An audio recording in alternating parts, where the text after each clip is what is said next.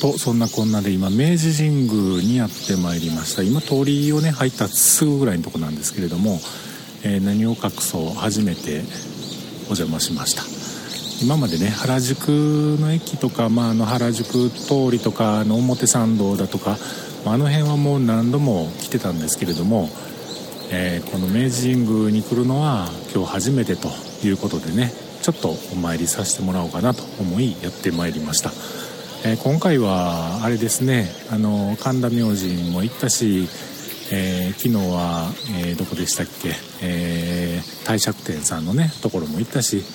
なんかこう神様仏様巡り神社仏閣巡り的な感じになっております。うん。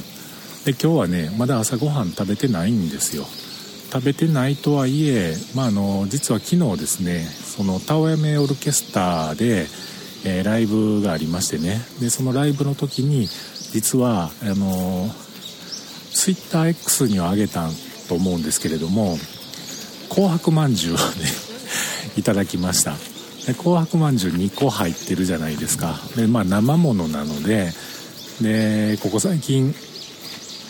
涼しくなってきたとはいえねやっぱり持って歩くのも怖いし中ねあんこ入ってますからね。昨日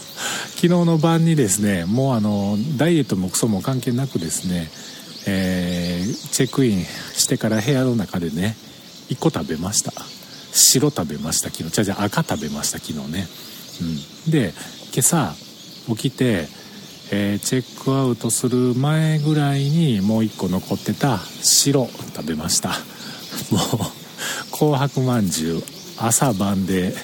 えー、消えてなくなりましたがまあそれを食べたからね、まあ、朝ごはんはいらんだろうというふうにも思ってるんですけれども今日実はねここに来る前にドットコムスペース東京さん、えー、先週ちょうど先週ジャケ劇のイベントをね開催されていたところですけれどもあそこで、